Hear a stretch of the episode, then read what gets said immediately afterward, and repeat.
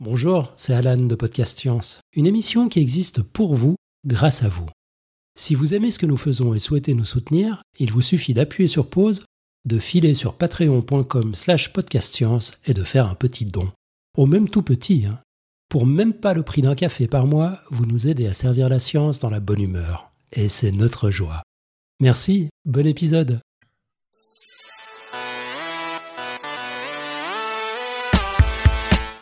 à tous et à toutes, nous voilà à nouveau de retour pour la troisième et dernière session de cette émission radio dessinée Podcast Science spéciale plantes. Les plantes ne comptent pas pour des prunes. Euh, lors des deux sessions précédentes, nous avons découvert la grande aventure de la botanique au fil de l'histoire. Nous avons eu un petit aperçu de quelques capacités et utilités remarquables de ces petits trucs verts. Jolies, bonnes pour le transit, pour le cerveau, elles nous font voir la vie en bleu. Elles ont décidément tout pour plaire. Mais il nous reste une grande question à nous poser concernant nos amis les plantes. Aujourd'hui, les plantes et les hommes font-elles bon ménage Eh oui, plantes et humains, nous partageons pas toujours équitablement la planète. Si l'avenir sera, il se devra d'être vert. Plantes et hommes ne peuvent peut-être pas se passer l'un de l'autre. Alors, dans cette partie, vous apprendrez encore peut-être deux, trois choses étonnantes pour vous en convaincre et cohabiter en toute tranquillité. Vous êtes sur Podcast Science, émission radio dessinée, épisode 376. Nous sommes le samedi 11 mai 2019. Bienvenue à tous.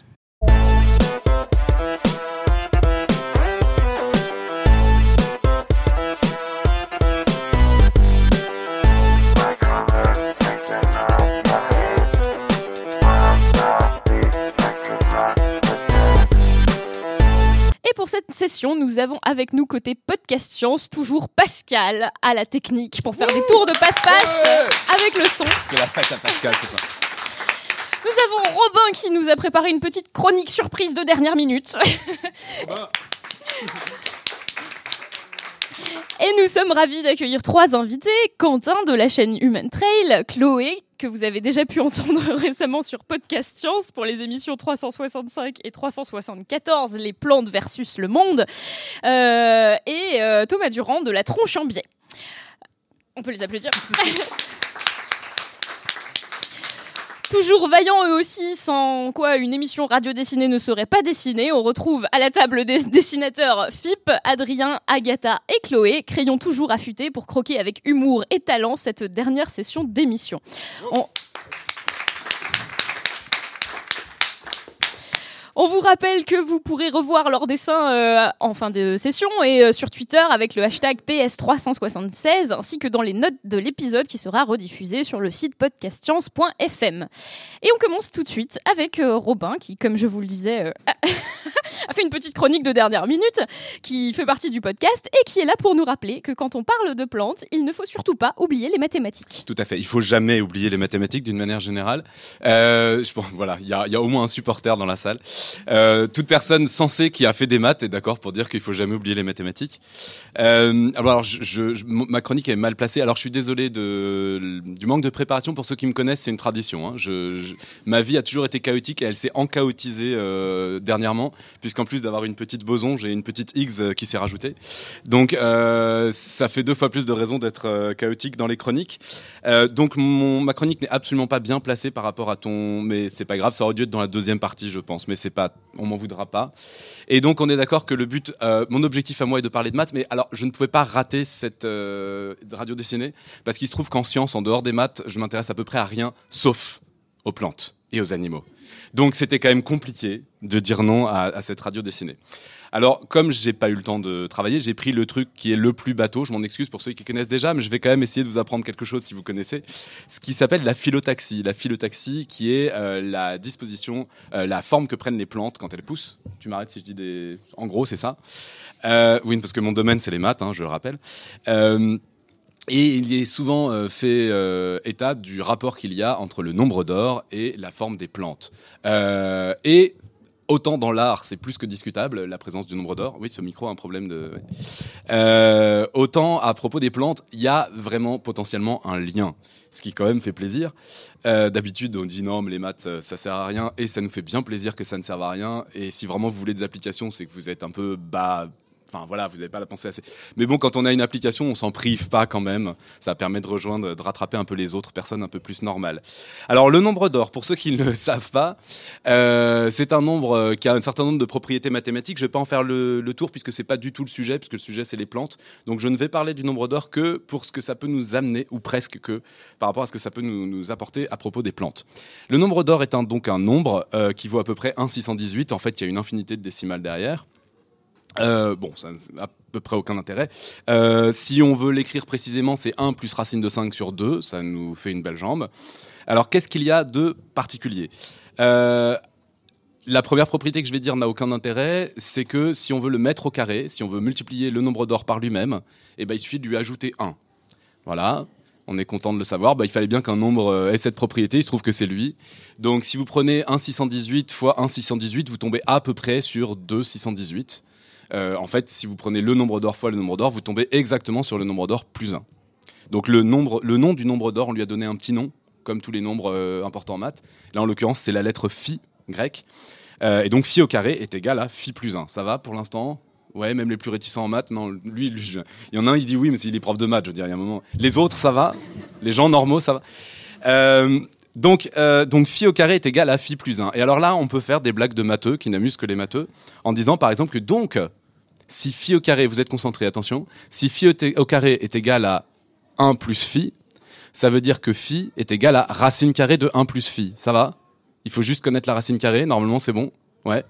Et donc une fois qu'on a dit ça, on peut faire une blague de matheux en disant mais le phi qui est dans la racine carrée là, c'est le même que celui qui est pas dans la racine carrée. Donc je peux le remplacer par racine de 1 plus phi. Et donc on fait un truc extraordinaire parce qu'on complique une formule qui était un peu simple et on va dire que phi est égal à racine de 1 plus racine de 1 plus phi. Et pourquoi s'arrêter là? Parce que le petit phi qui est encore sous la racine, qui est sous la racine, c'est encore le même, on peut encore l'écrire racine de 1 plus phi.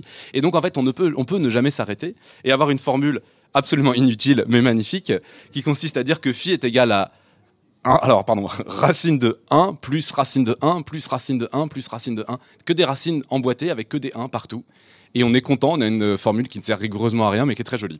Bien, euh, donc ça, ça n'a aucun rapport avec les plantes, je passe vite à la suite. Il y a une autre euh, blague du même style qui va nous amener aux plantes, hein, rassurez-vous, on y arrive. Il y a une autre blague du même genre qu'on peut faire avec euh, ce fameux nombre d'or, phi. C'est que phi a aussi une propriété qui est, il suffit de faire un tout petit peu de calcul, je vous l'épargne, hein. phi est égal à 1 sur 1 plus phi. Je le refais, 1 sur 1 plus phi. On voit bien qu'on a encore phi d'un côté et phi de l'autre et que donc on peut faire la même blague que tout à l'heure. On remplace phi par 1 sur 1 plus phi. Et donc on se retrouve avec phi égale 1 sur 1 plus 1 sur 1 plus phi. On comprend plus rien. Ça serait mieux d'avoir une formule, euh, avoir, d'avoir, des images, mais je les ai pas faites, juste pour voir si vous êtes capable de suivre. Euh, en remettant à chaque fois, euh, en remplaçant à chaque fois phi par 1 sur 1 plus phi, on se retrouve à nouveau avec une formule infinie. Et là, soyez attentifs, c'est quand même là que c'est intéressant.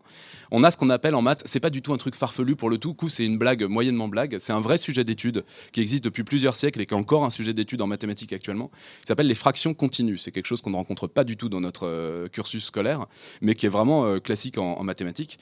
Les fractions continues, c'est des fractions où on met des barres de fractions sans plus jamais s'arrêter. Comme on peut mettre des chiffres sans plus jamais s'arrêter après la virgule, bah là on met des fractions et puis sous les fractions on met une fraction, puis encore une fraction, puis encore une fraction. Et donc phi est quand même le nombre qui s'écrit comme une fraction continue avec que des 1 dedans. Voilà, ça, ça fait vraiment un nombre particulier. Donc, phi est égal à 1 sur 1 plus 1 sur 1 plus 1 sur 1 plus 1 sur 1, etc., sans jamais s'arrêter. Bien, le rapport avec les plantes n'est toujours pas complètement clair. Alors, j'essaye de le. Il y aurait plein de trucs à dire sur la fraction continue. hein. Notamment, il y en a où il n'y a pas que des 1. hein. Il n'y a que phi pour lequel c'est que des 1. Euh, Il y en a où, par exemple, c'est une fois 1, une fois 1, 2, une fois 1, une fois 1, 2. Il y en a où c'est absolument n'importe quoi. Euh, les racines carrées, par exemple, ça sera toujours des, des nombres qui se répètent dans le- les nombres qui reviendront. Enfin, moi, il y a- un certain nombre de propriétés euh, très très belles, mais on n'est pas là pour ça. Il se trouve que quand on veut calculer un nombre, si on a son écriture en fraction continue, on peut dire que on arrête à un moment la liste des, fractions continues. On- au bout d'un moment, on remplace une infinité de fractions qui part en, en bas là, par un 1, par exemple, et on fait un calcul et on a un nombre qui est une valeur approchée de ce nombre. Par exemple, phi, c'est 1 plus 1 sur 1 plus 1 sur, etc. On peut dire que c'est à peu près 1 plus euh, pas 1 sur 1 plus 1. Ça fait 1 plus 1 demi. C'est à peu près 3 demi. C'est à peu près 1,5. C'est une première approximation. Si on veut faire mieux, on va un cran plus bas et on dit que c'est 1 plus 1 sur 1 plus 1 sur 1 plus 1. Et là, on va dire que c'est 5 tiers, c'est 1,66666. C'est un peu mieux, c'est un peu plus proche du nombre. Et donc, plus on s'arrête loin, plus on est proche du nombre en question.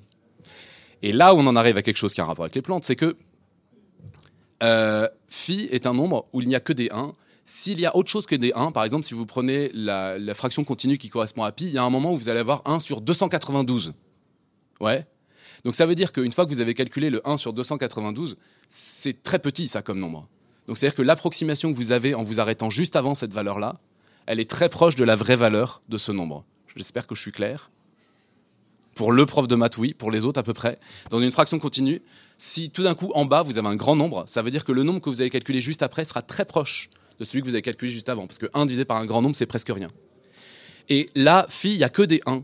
Donc phi est un nombre qui est celui qui s'approche le moins bien par des fractions. C'est le nombre le plus pourri qu'on puisse imaginer. C'est pour ça qu'on l'appelle le nombre d'or. Non, pardon, c'est pas pour ça. Euh, mais en tout cas, c'est pour ça qu'il est intéressant. C'est le nombre qui est le plus pourri par rapport aux fractions. C'est le nombre qui est le plus difficile à approcher avec des fractions.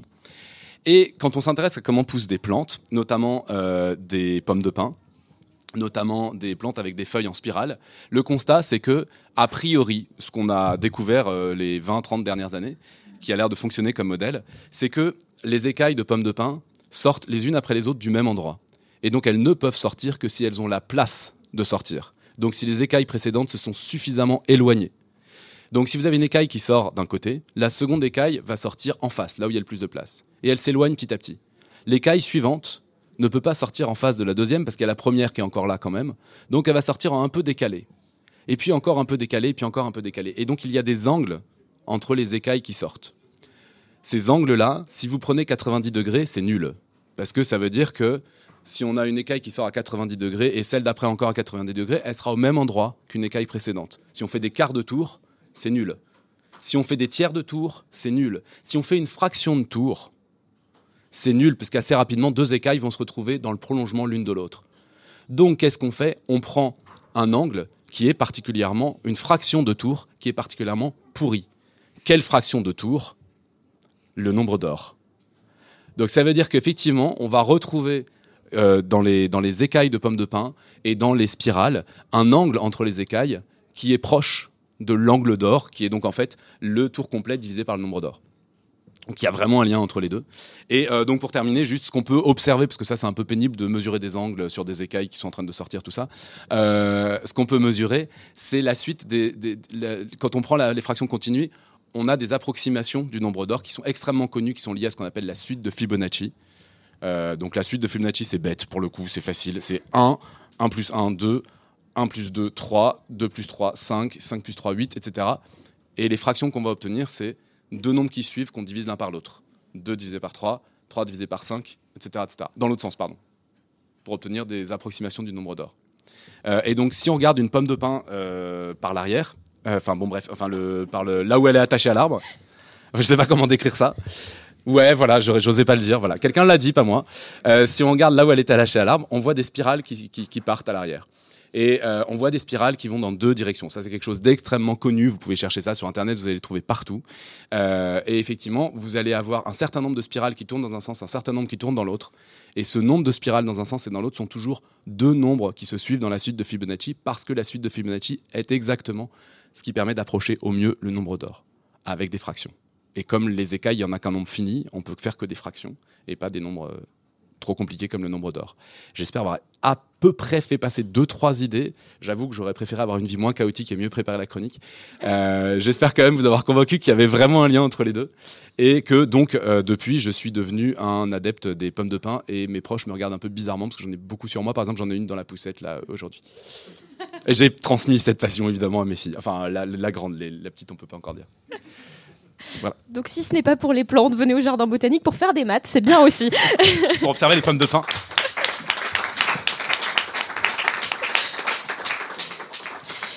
Merci euh, Robin. Alors euh, maintenant, on, on, va passer à autre chose. Muguet, coquelicot ou être, qu'elles soient de petite ou de grande taille, les plantes que nous piétinons ou que nous contemplons chaque jour se révèlent parfois être de merveilleuses sources d'inspiration pour la vie quotidienne. Du fin fond de votre canapé jusqu'en apesanteur, Quentin, qui est vidéaste pour la chaîne Human Trail, que j'aime beaucoup parce que c'est l'une des rares chaînes euh, YouTube qui parle de plantes au Café des Sciences, je tenais à le dire, euh, nous emmène à la redécouverte d'une plante pour le moins accrocheuse qui borde nos chemins. Quentin, je te laisse la parole. Merci, bonjour à toutes et à tous. Il n'y a pas de présentation. Eh oui, parce que là aujourd'hui, euh, je vais faire appel à votre imagination, donc vous allez bien m'écouter. Et, euh, et puis, vous, je, alors au public, je vais faire appel au silence du public, parce qu'il va y avoir des petites devinettes. Alors, quel est le lien entre une plante herbacée de campagne et les astronautes? Alors, moi aujourd'hui, je vous invite vers un voyage à travers des chemins de différentes époques, de différentes contrées, dans lesquelles nous allons redécouvrir une espèce commune qui a su prendre place pour des intérêts divers. De l'histoire étymologique en passant par la culture populaire, vers nos avancées techniques et scientifiques, agrippons-nous quelques minutes ensemble à cette plante pour le moins accrocheuse que les plus aguerris appellent Arctium lapa. Alors, qui est Arctium Lapa? Alors, s'il vous plaît, je prie les personnes autour de moi de ne pas spoiler les auditeurs tels des viewers de Game of Thrones.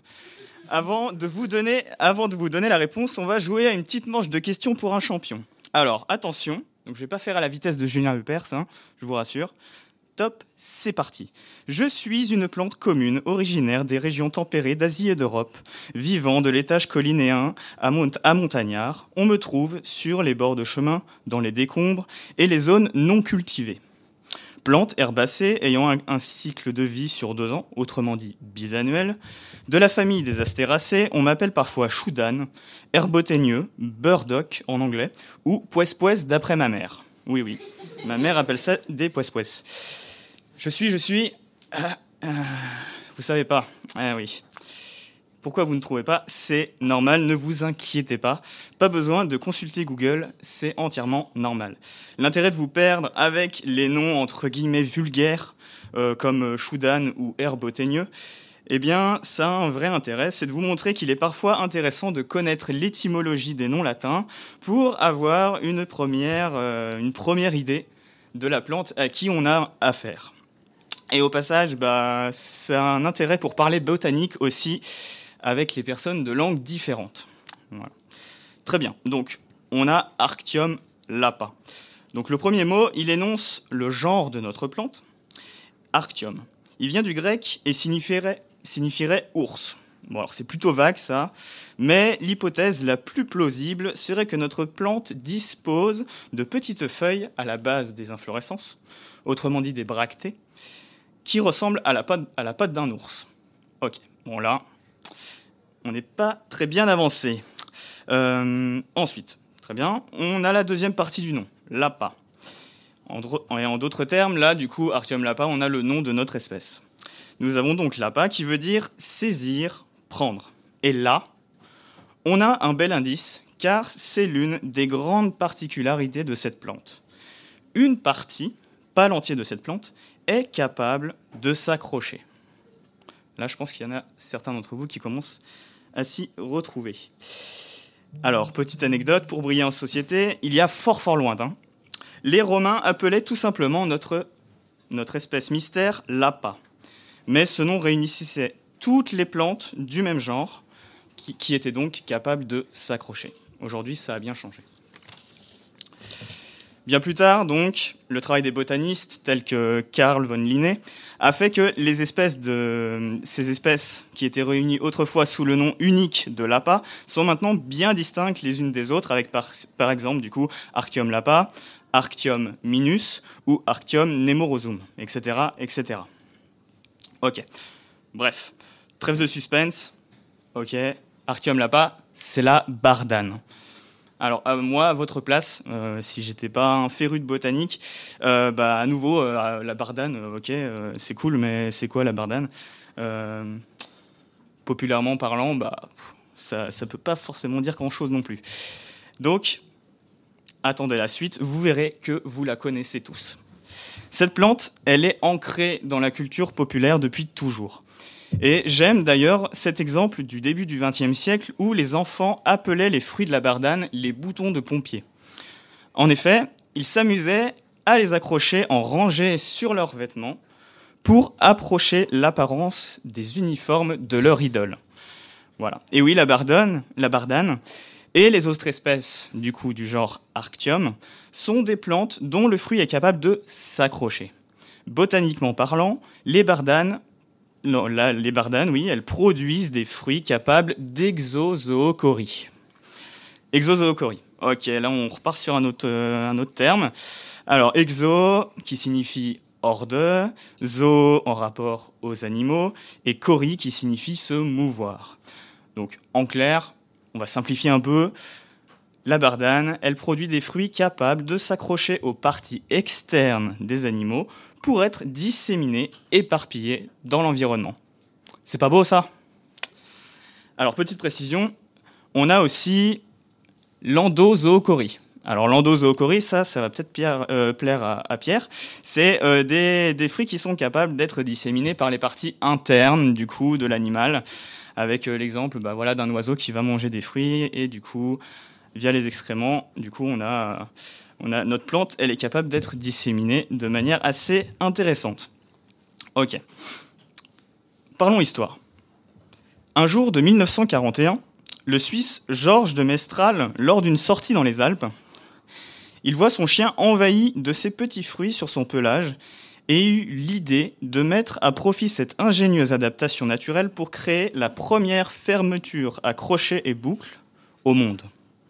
Mesdames et messieurs, dites merci aux plantes du genre Arctium, car en effet, ce sont elles qui ont inspiré le velcro. Voilà. On, s'y retrouve. Beaucoup de sources attribuent, à tort en fait, la découverte du velcro à la NASA car en fait, l'utilisation du velcro gagnera en popularité grâce à l'agence spatiale et son besoin de faciliter la vie quotidienne des astronautes en apesanteur et dans l'espace. Elles servent même d'ailleurs bah, pour se gratter le bout du nez dans la combinaison, dans le scaphandre. Alors, vous le voyez le lien entre euh, notre plan d'accrocheuse et les astronautes? Ok. Bon, c'est pas fini. J'aimerais bien quand même terminer cette histoire euh, pas seulement sur euh, le grattage du bout du nez de Thomas Pesquet, hein, mais avant tout aussi, on va parler d'un sujet souvent inévitable et qui est souvent des fois à corde sensible. Du coup, on va parler un peu, on va faire un peu un tour d'horizon des autres usages, conférés à cette plante. Alors, la, la bardane, elle est plutôt commune dans les cuisines d'autres régions du monde.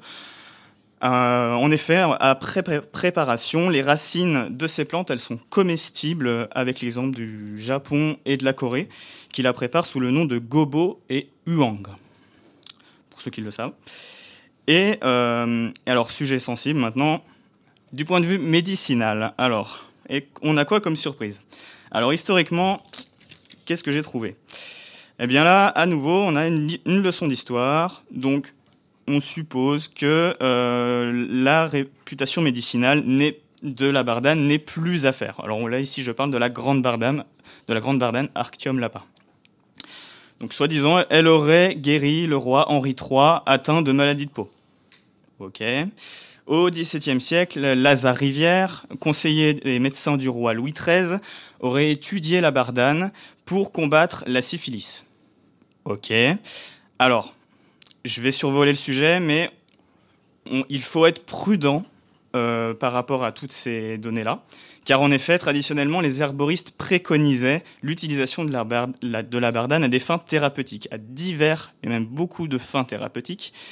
Mais cet usage euh, traditionnel, il repose avant tout sur un empirisme euh, et, selon des méthodes scientifiques qui ne sont plus les mêmes qu'actuellement.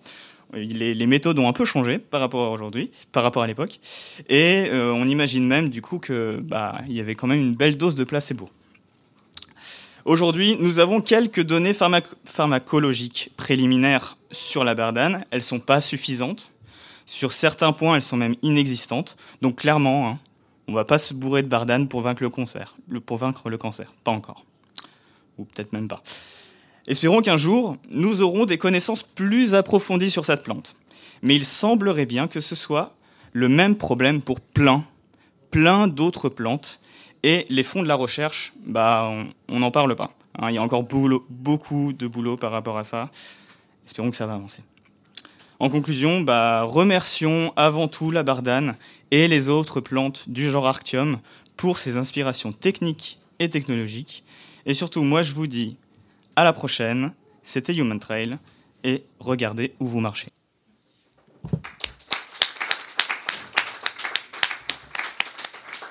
Merci Quentin pour cette petite chronique. Je pense que nos auditeurs et auditrices n'auront jamais trouvé la bardane aussi attachante. et maintenant, je vous propose de changer un peu d'espèce pour parler d'une toute autre plante. Alors, vous savez que pour se défendre contre leurs agresseurs, les plantes produisent des molécules actives qui ont un intérêt parfois agronomique, parfois médical. Cependant, malgré leur utilité, ces molécules peuvent également rendre les plantes un peu dangereuse si on n'y fait pas attention ou qu'on essaye de s'en servir euh, dans des remèdes populaires euh, sans, sans savoir ce qu'on fait. Les malheureuses victimes du pas assez redouté figuier, une plante dont on parle trop peu, pourront en témoigner. Donc je laisse la parole à Chloé qui est doctorante à Nancy au laboratoire agronomie et environnement et qui est une grande spécialiste de Ficus carica, le figuier. Alors merci.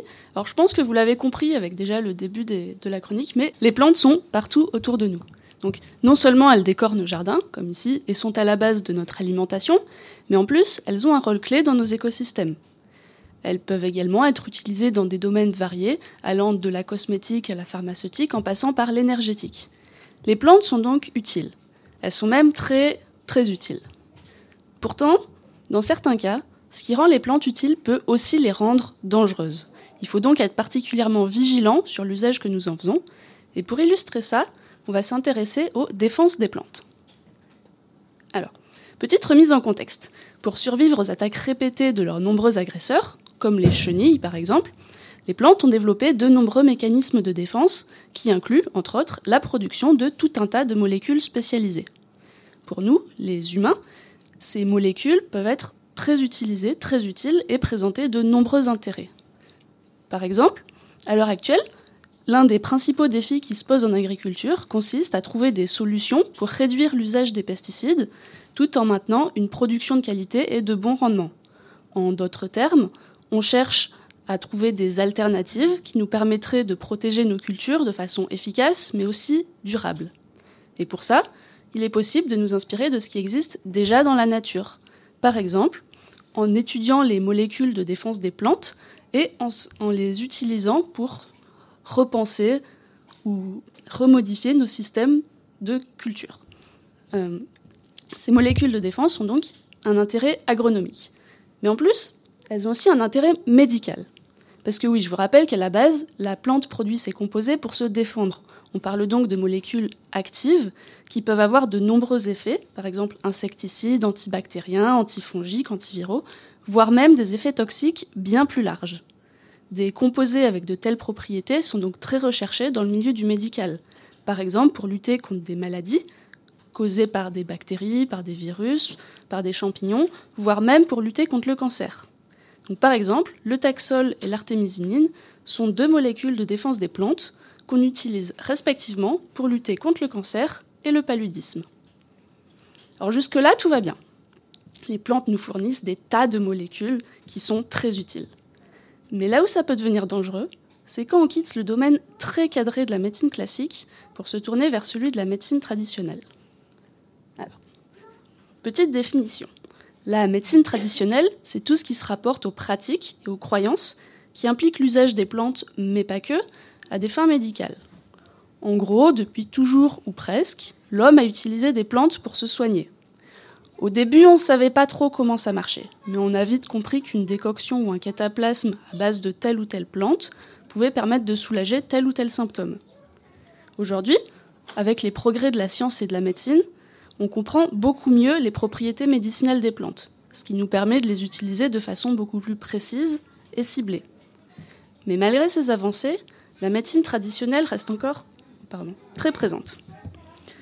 Euh, et là où, ça peut poser là où ça peut poser problème, c'est que si certaines des pratiques traditionnelles font écho à la médecine classique, d'autres, en revanche, prennent des utilisations dangereuses des plantes en se basant sur de simples croyances et sur des usages ancestraux qui n'ont aucun fondement scientifique quand ils ne sont pas carrément déconseillés par la science. Et comme rien ne vaut un bon exemple, je vais vous parler d'une plante dont on ne se méfie pas assez, à mon goût en tout cas, et qui est le figuier. Vous savez, ce machin-là qui pousse tranquillement au fond de votre jardin. En fait, le figuier possède de nombreuses propriétés médicinales avérées. Par exemple, les figues sont efficaces contre les indigestions, tandis que ses feuilles sont pleines de molécules actives qui pourraient être utilisées en médecine classique. Mais le truc, c'est que le figuier est aussi utilisé dans tout un tas de remèdes traditionnels qui sont soi-disant efficaces contre une gamme de maladies allant de la migraine et des maux de dents aux problèmes cardiovasculaires et respiratoires. On dit même que le figuier a des effets aphrodisiaques, ce qui le rend tout de suite très sympathique. Mais je vais vite calmer vos ardeurs, puisqu'il y a un remède traditionnel à base de figuier qui provoque assez régulièrement des blessures graves. En fait, certaines personnes utilisent le figuier pour soigner des maladies de peau comme les pustules ou les furoncles. Ces personnes-là préparent des décoctions de feuilles de figue et se les appliquent directement sur la peau au niveau des zones à soigner. Et ça, ça peut vraiment être très dangereux. Les feuilles de figuier contiennent des furocoumarines, donc ces molécules ont des effets toxiques et phototoxiques, c'est-à-dire que de base, elles sont dangereuses, mais c'est encore pire si elles sont exposées à la lumière. Donc c'est des molécules qui peuvent être utilisées dans des cas ultra précis et ultra contrôlés en médecine classique, mais si vous en avez sur votre peau et que vous passez au soleil, vous allez voir de jolies brûlures et cloques apparaître sur votre épiderme. On appelle ça des phytophotodermatites. Donc finalement, quelqu'un qui se trempe volontairement les pieds dans une décoction de feuilles de figuier, dans l'espoir de soigner une pustule par exemple, va en fait se couvrir de furocoumarine. Et là, il suffit que cette personne passe au soleil pour voir des brûlures, des nécroses et des cloques, de taille parfois très impressionnante, se mettre à fleurir sur sa peau. Et ceux qui sont là ont les photos, mais je ne vous parle pas de simples blessures ou des brûlures au premier degré. Je vous parle vraiment de blessures très graves qui peuvent mettre des mois à guérir, même avec les traitements médicamenteux appropriés. Donc utilisation traditionnelle à proscrire, vraiment. Et en fait, même pour ceux qui n'auraient pas l'idée d'appliquer des décoctions ou des bouillies de feuilles sur leur peau, malheureusement les accidents, ça arrive. Ils sont rares, certes, mais ils existent quand même. Exemple. Euh, un père de famille était en train de tailler le figuier au fond de son jardin. Ses deux enfants ont eu la bonne idée de récupérer les branches coupées pour jouer avec. Ils se sont mis, se sont amusés à décortiquer les branches, et comme il faisait beau, ils les ont pris pour aller jouer dans leur piscine. La suite est facile à deviner. En jouant, les enfants se sont littéralement couverts de furocoumarine. Et comme ils étaient en maillot de bain en plein soleil, ils ont développé d'énormes brûlures et cloques qui ont mis des semaines à guérir et qui leur laisseront des traces à vie sur la peau. Donc oui, le figuier, ça contient des molécules dangereuses. Il faut faire un peu attention avec lui. Cependant, pour finir sur une note un peu plus positive quand même, hein, je, vais, je vais quand même vous rassurer. Oui, ces blessures existent, mais c'est pas non plus la peine de paniquer dès que vous voyez un figuier. Il y a effectivement des accidents dans les plantations de figuiers ou même chez des particuliers, comme avec euh, cet exemple avec les deux enfants. Mais dans la plupart des cas, les blessures les plus graves sont dues à des applications intentionnelles d'extrait ou de bouillie de feuilles directement sur la peau à cause de mauvaises pratiques, de mauvais usages des plantes en médecine traditionnelle. Mais sinon, si vous évitez de vous frotter au, figuier et que vous mettez vos enfants en garde, bah, a priori, ça devrait aller. Hein. Et en plus, vous pouvez continuer à manger des figues autant que vous le souhaitez. C'est absolument sans danger. Les furocoumarines de figuier sont principalement localisées dans ses feuilles et dans son latex. Le latex, c'est cette espèce de sève blanche et collante qui s'échappe des blessures. Mais il n'y a pas de furocoumarines dans les fruits. Donc, vous pouvez continuer d'en manger autant que vous voulez, c'est garanti 100% sans danger, et en plus, les figues, c'est très bon pour la santé. Donc, pour conclure, la morale de mon histoire, c'est la suivante. Soyez prudents.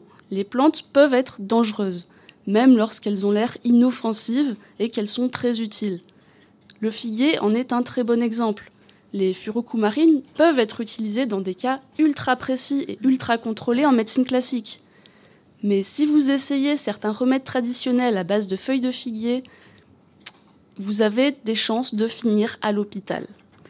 Donc dans le doute, ne faites pas n'importe quoi avec les plantes. Soyez prudents et n'allez pas chercher de noix à votre figuier. Contentez-vous de ces figues. Merci.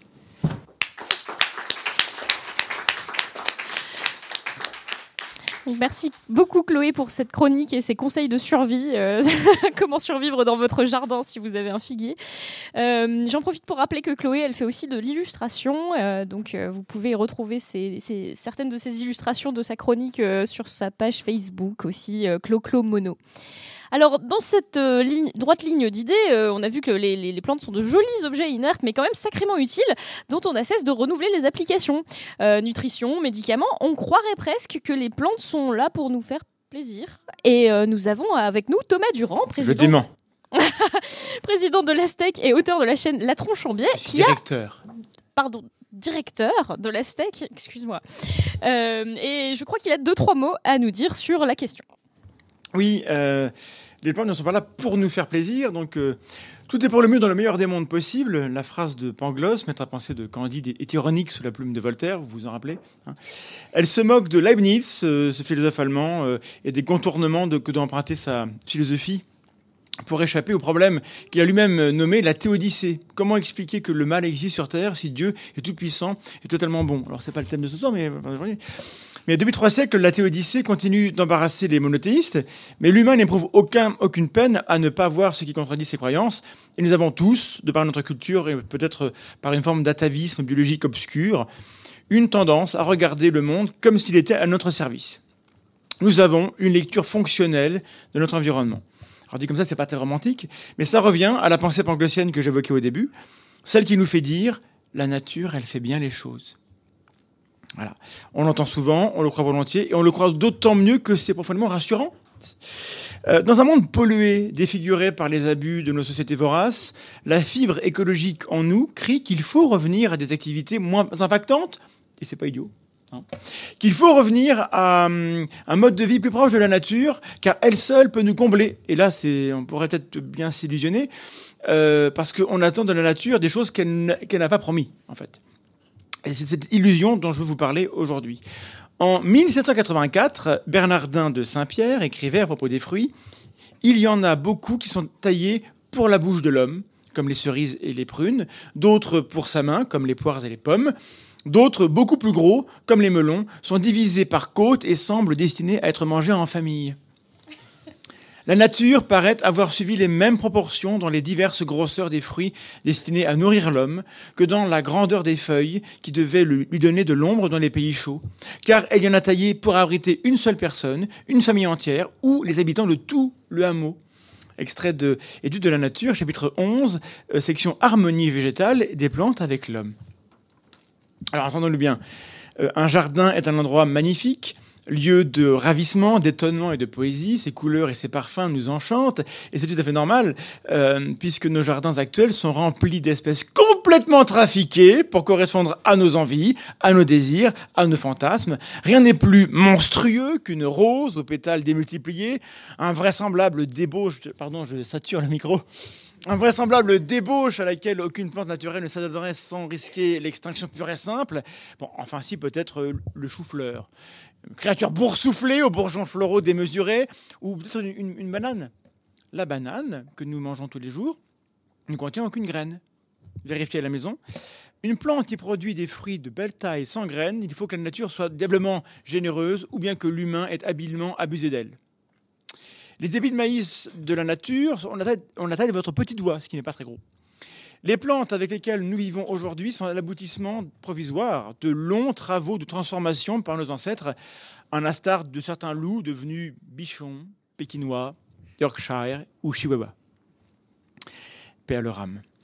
Les plantes que nous aimons ne nous sont pas été fournies par la nature dans un grand élan d'amour. Il nous a fallu, à nous les humains, les domestiquer à grands coups de serpe dans la gueule et de binette, et de croisements forcés, puis de mutagénèse dirigée, jusqu'à la transgénèse, aujourd'hui tant décriée, alors qu'elle ne fait que poursuivre un vieux travail de façonnement du vivant.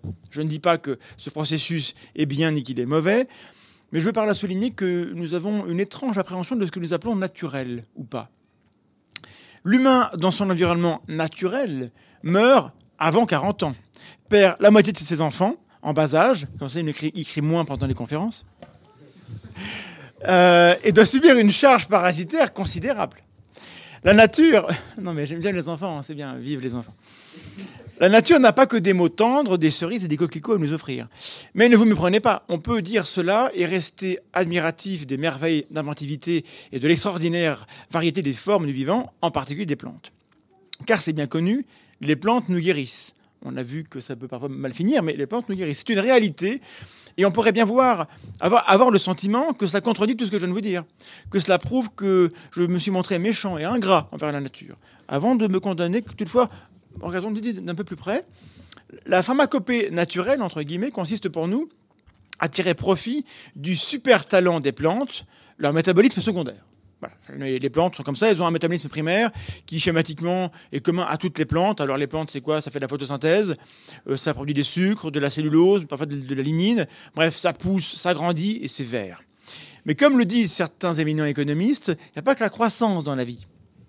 Les plantes doivent gérer de nombreuses interactions avec leur environnement, et en particulier avec les pathogènes ou les conditions extrêmes comme la sécheresse. Et donc, les plantes n'ont pas l'habitude de fuir le danger. Non, elles s'accrochent et elles doivent résister là où elles sont. Parfaitement. Elles sont donc devenues, par la force des choses, du simple fait que celles qui n'y arrivaient pas ont été anéanties euh, sans pitié, maîtresses dans l'art de synthétiser des molécules pour répondre à leurs besoins. La nicotine est un insecticide qui permet au tabac d'être moins brouté ou moins sucé, donc de mieux survivre. La pénicilline, alors cette produite, pas par une plante mais par une moisissure, donc un champignon, est sécrétée pour tuer les bactéries qui, sans cela, pulluleraient autour des délicats filaments du pénicillium. Elle est devenue notre premier antibiotique. Les molécules que l'humain trouve si formidables, qu'il les emploie pour soigner ses maladies, sont pour la plupart en réalité des poisons végétaux.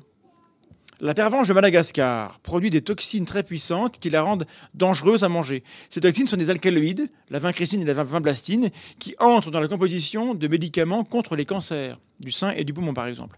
C'est formidable. C'est très beau de trouver dans les plantes des outils moléculaires pour répondre à nos besoins, surtout quand ça soigne des maladies graves. Et l'on en revient à cette envie de lire dans la nature une bienveillance profonde qui serait antinomique euh, avec la souillure humaine et la méchante chimie n'est-ce pas, Brusicor? Ma pharmacienne, parenthèse, hein, ma pharmacienne, distingue les médicaments naturels et les médicaments chimiques, et je n'ai pas le temps de développer combien cela me navre. Mais je l'embrasse quand même. Nous n'avons aucun effort à fournir pour imaginer un monde rassurant où il suffirait d'être gentil avec les papillons et les fleurs pour que la nature nous rende l'appareil. Car ce mode de pensée nous fournit l'occasion de croire que nous pouvons provoquer cette bienveillance, d'une certaine manière, l'attirer cette forme de superstition est la mauvaise manière de justifier nos décisions écologiques, par ailleurs indispensables. Et elle nous fait de nous des victimes toutes désignées, des slogans publicitaires où le mot naturel nous décapsule les neurones et le porte-monnaie. Nous savons trouver dans les plantes une richesse incroyable de composés capables de sauver des vies, uniquement parce que nous disposons des bonnes méthodes et des bons outils pour ça. Il ne suffit pas de compter sur la providence, il faut travailler, faire des études, faire de la science. Et ces efforts sont nécessaires parce que tout n'est pas pour le mieux dans le meilleur des mondes. Parce que la Terre n'éprouve pas le besoin de se mettre au service des humains. Le changement climatique risque de nous le prouver assez dramatiquement d'ailleurs. Ce qui est vrai de la Terre est aussi pour les plantes, des organismes résultant de centaines de millions d'années d'évolution, dont l'histoire ne les dessinait pas à être le garde-manger d'un primate assez mégalomane pour croire que la nature et les plantes veulent son bonheur et qu'il faut embrasser les chênes pour qu'ils nous transmettent leur énergie. Ça s'appelle la, la la sylvothérapie et n'en mangez pas. Notre amour des plantes ne, doit pas se transformer en crédulité envers tous les énoncés qui nous vendent des bienfaits naturels d'un produit. Par exemple, et j'en finis là-dessus, un article de la semaine passée, paru le, 29 avril, je crois, euh, dans le journal of Clinical and Experimental Hepatology, moi aussi je peux faire des accents français, par Cyriac Phillips et ses collaborateurs, montre que le produit de régime Herbalife, Herbalife Je lis trois fois pour, le, faire popper, provoque des insuffisances hépatiques aiguës et mortelles, des intoxications aux métaux lourds, des contaminations bactériennes et, contient même des agents psychotropes, en tout cas dans les produits vendus en Inde par le fabricant. Conclusion, même quand il y a écrit herbe et life dessus, c'est pas forcément bon pour vous.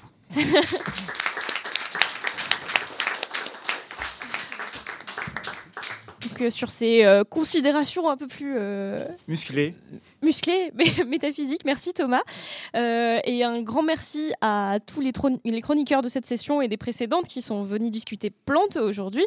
Parce qu'on arrive tout doucement à la fin de l'émission Radio Dessinée. Et avant de finir totalement, je propose qu'on passe en revue les dernières contributions qui, si elle n'est pas audio, fait quand même le charme et la spécificité de nos radios dessinées. Donc sans gros suspense, je veux parler des derniers dessins faits en direct par les topissimes, incroyables, formidables dessinateurs de Podcast Science. Euh, donc on écoute euh, Topo une dernière fois pour vous présenter ses pépites. Tout à fait, comme d'habitude, je suis en train de scanner en même temps que je parle les dernières contributions, ce qui, euh, ce qui ajoute un peu du piment à ma vie, mais en fait. Voilà.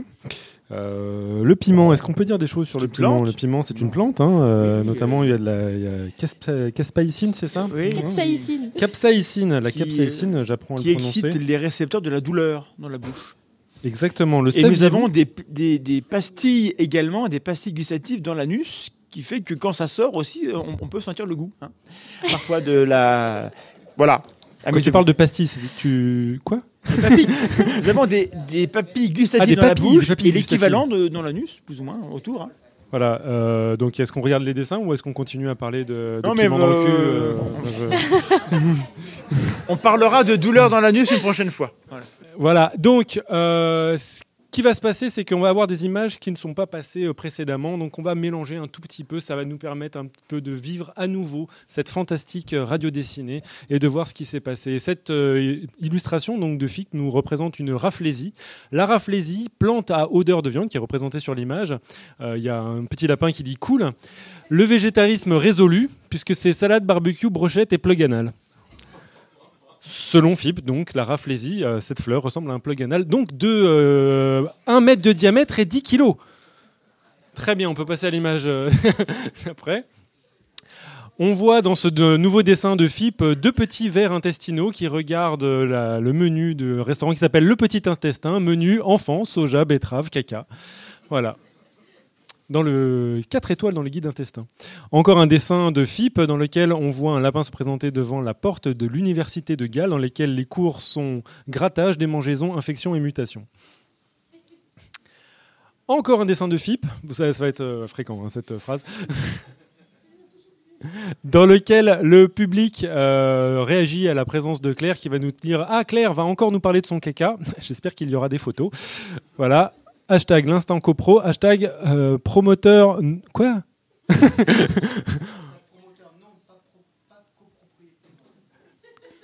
Hashtag promoteur non pas copropriété bordel.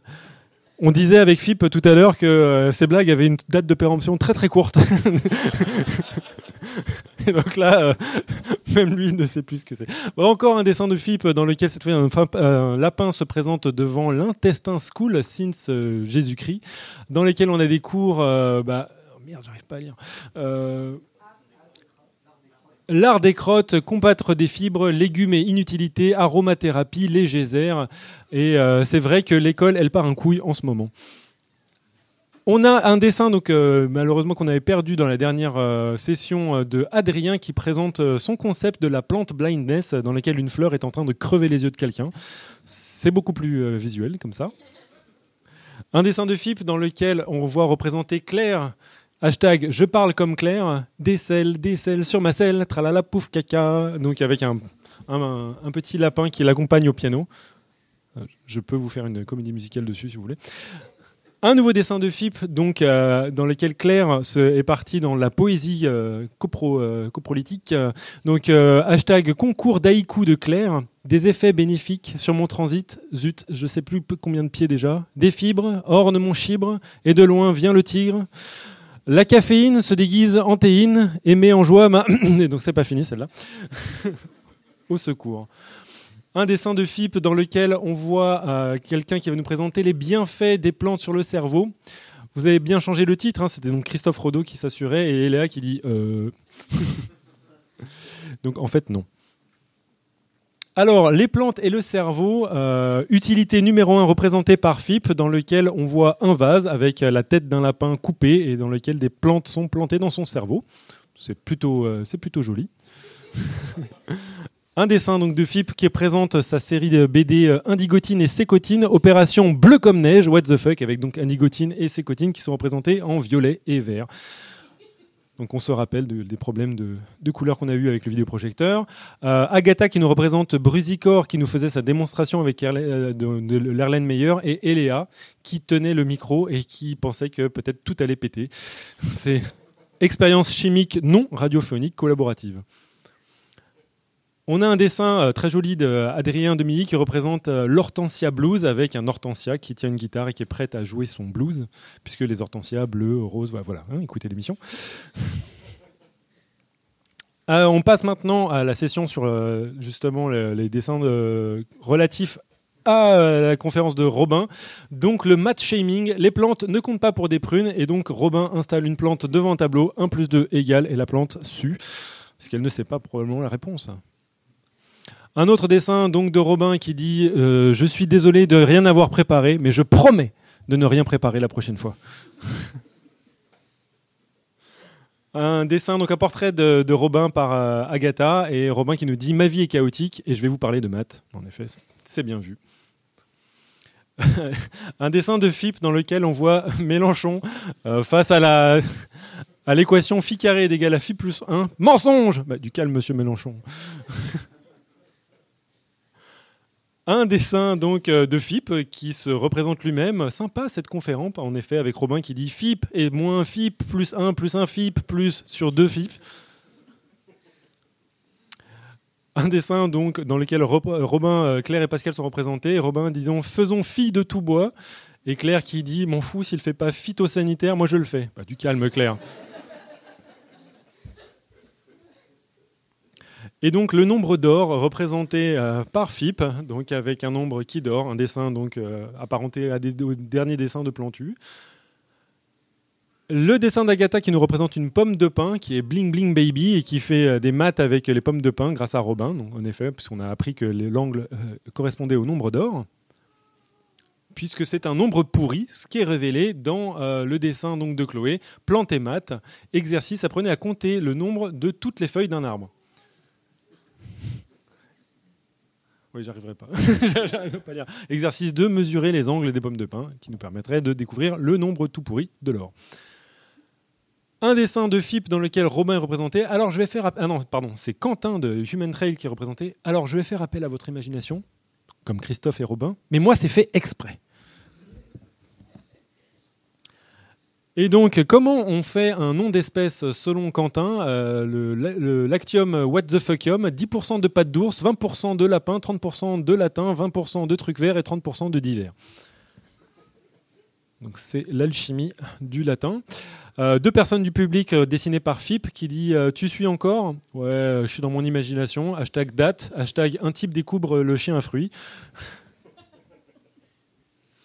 Agatha qui représente un ours, et j'arriverai pas à lire, bordel de merde. Euh, Bardane et étymologie, quelqu'un peut m'aider? Une histoire de patte d'ours, merci. Il est temps que j'aille voir mon ophtalmo. Euh, Fip qui représente les gens dans le public qui apprennent que Henri III est guéri par le velcro. Je crois que c'est un petit raccourci quand même, Fip. hein. What? Donc celle-là, je la ressors pas en société. Euh, donc on est passé très rapidement sur un dessin d'Agatha qui nous représente la bardane et deux euh, plantes bardane qui sont très déçus que l'Anada euh, ne remercie pas la découverte de, la, création du velcro grâce au biomimétisme. Et je vais pas lire les bulles. je vais les résumer. FIP qui nous présente les utilisations dangereuses des plantes. La première, se les enfoncer dans les fesses. Mauvaise idée. Donc le dessin est très évocateur. La science dit non. Un dessin d'Adrien, la découverte du velcro, 30 secondes après, et on voit un petit chien accroché à un plan de bardane. Yuki Yuki Euh, le deuxième euh, utilisation dangereuse des plantes selon FIP, numéro 2, se les planter dans les yeux. Et en effet, euh, c'est pas une bonne idée. Merci la science. Un résumé euh, par euh, Agatha donc de ce qu'il ne faut pas faire avec les figues. Donc il faut bien manger les figues, le fruit du figuier, mais par contre, il ne faut pas se les mettre euh, sur les jambes et ensuite se présenter sur le soleil. C'est le meilleur moyen de se, couvrir de fucomarine. Euh, Furoku marine. Putain, vraiment, je lutte. Puisque ça crée des boursouflures.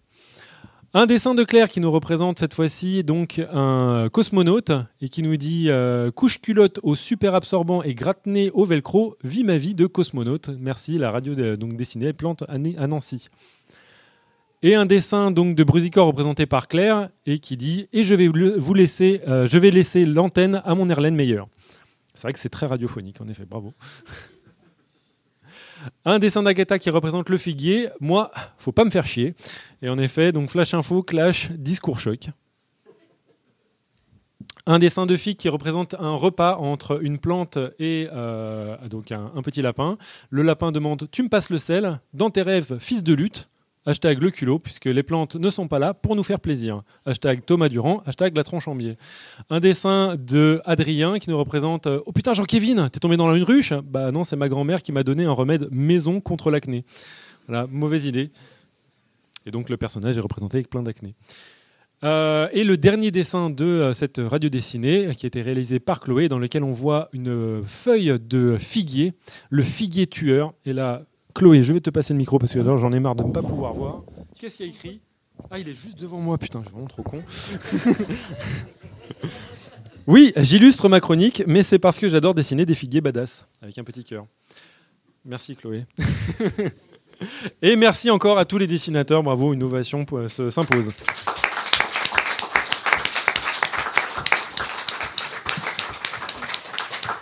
Donc, nous arrivons à la fin de cette émission radio dessinée. Alors, euh, pour conclure, quelques remerciements. Un immense merci au personnel du Jardin botanique de Nancy pour nous avoir accueillis dans ce lieu magnifique pour euh, l'émission. Un grand merci à vous, public, présent ici en direct euh, cet après-midi. Merci de vous être déplacés pour venir nous écouter. Ils et sont on- à 10 000. Ils sont 10 000. Ah, on- ouais, vous êtes 10 000, c'est incroyable. On n'a jamais eu autant de monde à une radio dessinée et euh, on est vraiment ravis de vous avoir avec nous. Euh, un grand merci à tous les gens qui écoutent notre podcast et qui nous donnent des sous sur Patreon, euh, petits et grands, parce que ce sont grâce à eux qu'on a pu organiser l'émission euh, radio dessinée, euh, défrayer les intervenants et qu'on en refera encore euh, à d'autres moments. Grâce à eux, on peut continuer à servir euh, la science en direct des quatre coins de la planète chaque mercredi soir. Et À pour servir la science? Non, pas à servir la science, à, à- à espace. D'accord. servir la science. Pardon. Oh là là. Et, et pour finir, merci à tous nos auditeurs et auditrices euh, qui nous écoutent euh, en ligne parce que voilà, tout, tout ça c'est grâce à vous. C'est pour ça qu'on existe. C'est pour ça que euh, Podcast Science est là depuis bientôt 10 saisons. Incroyable. Euh, merci à Eléa qui a tout organisé. Ouais, bravo.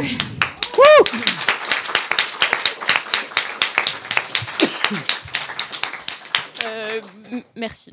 Du, coup, tous les merci sont faits. Euh, je propose qu'on finisse avec euh, la tradition de Podcast Science de conclure l'émission par une citation. Alors, j'étais pas très inspirée pour la citation et je sais pas pourquoi on m'a demandé de la choisir moi, mais je, prends une citation de Francis Allais parce que c'est facile. Il a écrit plein de bouquins sur les, sur les plantes, euh, qui, dans un de ses livres, dit que s'intéresser aux plantes, c'est aussi se situer dans une tradition, alors qu'on éprouve spontanément une attirance envers les animaux on apprend à aimer les plantes et j'espère que cette radio dessinée vous aura aussi permis un peu d'apprendre à aimer des choses sur les plantes. C'est aussi des organismes fascinants. Et sur ce, je vous souhaite une très bonne soirée. Merci à tous et que servir la science soit votre joie.